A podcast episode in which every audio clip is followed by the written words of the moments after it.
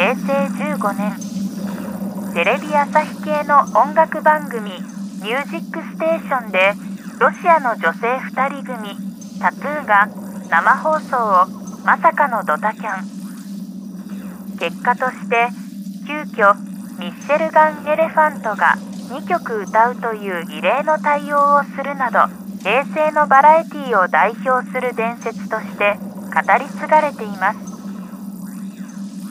タトゥーの二人があの頃を振り返って日本の皆さんに謝りたいってねあのインタビュー見ましたよ。あのドタキャンは当時のプロデューサーがタトゥーをよりブレイクさせるために炎上させようと仕組んだことで断れなかったんだと逆らえなかったんだって言ってました。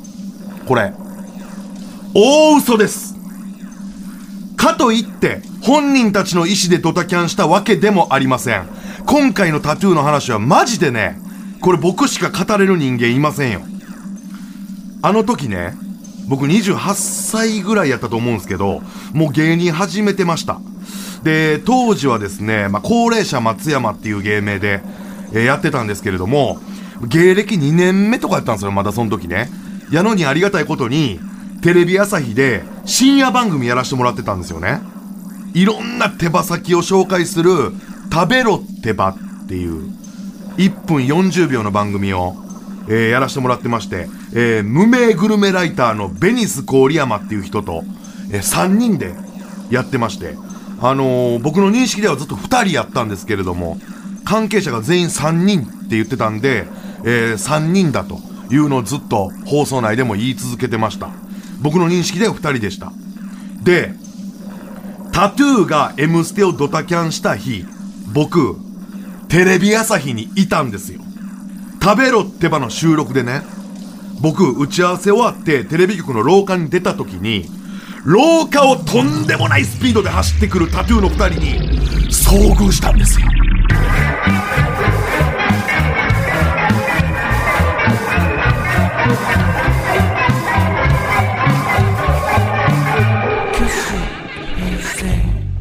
タトゥー二人とも全速力で走りながら、もう目血走ってました。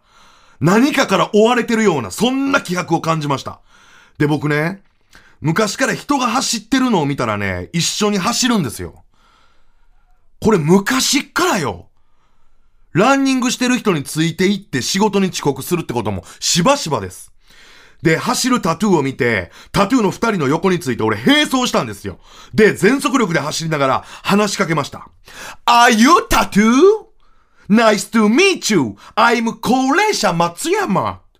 モスクワ出身やって知ってましたけど、二人がね、英語で喋りかけたんです。ほな、タトゥーの、カーチナっていう名前の、茶髪の方ね、カーチナが、後ろを指さしながら、今はのエリコ今はのエリコって言うんです。パッと見たら、元スピードの今井絵理子さんが、すごい形相でタトゥーの二人を追いかけてるんですよ。え？え？今井絵理子さんでしょ？って言ったら、その黒髪の方の、タトゥーの黒髪の方のボルコアが、No! No! 今はのエリコ今はの今はのっていうわけですよ。よう見たら、今井絵理子さんの目の周りが青緑色やったんです。青緑色で、待ってー今はのエリコやったんですよ。逃げるんじゃねえぜ。地の果てまで。追いかけるぜ、ベイベー。言うて。あの時 M ステの共演者に今井絵理子さんも出てたんですけど、今井絵理子さんがどういうわけか、今はの絵理子やったんですよ。今はの清志郎が、エリコの体を乗っ取ってたんです。どういう状態やねんと思って、とりあえずタトゥーに、逃げろー言うて、ランラウェイ言うて、今はのエリコに向かって僕ね、今はの退散今はの退散別にそんな力ないよ俺。なんとなくそれを言わなあかん気がした。今はの退散って、なんかその霊を退散させるっていう意味でね。ほんなら今はのが、退散しねえぜ退散するぐらいなら、ベ所に行こうぜ。いや、どういう意味やねん！言うて。解散するぐらいやったら便所に行こうぜ。どういう意味やねん！言うて、よう見たら、今はのエリコ、スタンガン持ってるんですよ。しかもたくさんのスタンガンが集まってブドウのように房になってる、あの、複合スタンガン、グレープなんですよ！グレープ持ってんの、小渕恵三さんだけやんグレープ持ってんの、小渕恵三さんだけやんわかるやろ？で、今和のがもうバチバチバチ、バチバチバチって攻撃してきたわけ。で、その攻撃を僕、右手の手のひらにもろに食らってもうて、あの、威力が、グレープってスタンガンの800倍やからね。800倍やから、手相なくなるやん。手のひらにそんなもんくらった手相な、俺占いすっきやから、俺占いすっきやから手相なくなるのを恐れて、それが嫌すぎて、こらーってシンプルに、こらーって威嚇しながらですね、ほな、今のが、おめえによはね二つの入れ墨いや、デュオのタトゥーや言うて。なんや二つの入れ墨って言うて。で、パッと見たら、タトゥーの二人が戻ってきてたんですよね。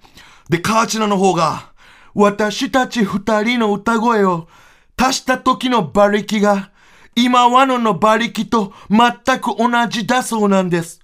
馬力のみならず、声質まで全く同じで、それで、今井絵理子さんの体を借りた今和野が、自分の声を取り戻しに、私たち二人を捕まえようとしてるんです。もう一回言えや、言うて。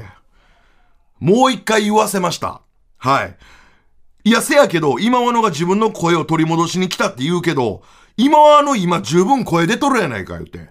ええ、ほな、ボルコアの方がね、今和野の言い分だと、今、今和野が出してる声は、本来の私たちのタトゥー二人の合わせ声で、私たちの合わせ声が本来の今和野の声だと、入れ替わってしまってるって言うんです。だから今和野は自分の声を取り戻すために、私たちの合わせ声と再び入れ替えようとしてるんです、言うて。だから僕ね、き、き、き、君ら、タトゥーと今和野はそんな混み合った会話をどのタイミングでやり合ったんやと。言ったら、カーチナとボルコアが声を合わせて、第4会議室でって言うたんですけど、その二人の合わせ声が、第4会議室でって声で、確かに今和野の声やったんですよ二人合わせた声が、今和野の声とそっくりやったんです。で、今和野の言うてることはどうも事実のようやと。どうやったら元に戻せんねんやり方教えろって俺今のに言ったわけ。ほんなら、同時に声を出して、空気中で入れ替えるしかねえぜ言うて。よっしゃもう三人同時に声出せ言うて、あーあーあーあーって言いやえって言ったら、今あのが、あー言うて、タトゥーが二人で声合わせて、あー言うて、もうほんまにその声が一緒なんですよね。で、お互いが、あーあーあーあーってこうやり合ってるわけですよ。テレビ局の廊下ですよ、これ。何やってんねんって話なんですけど、あーあーって言ってたら、2分ぐらい経った時に、目で見てわかるレベルで、声が色として一瞬混ざり合ったわけ。で、二つの色が入れ替わったんですよ。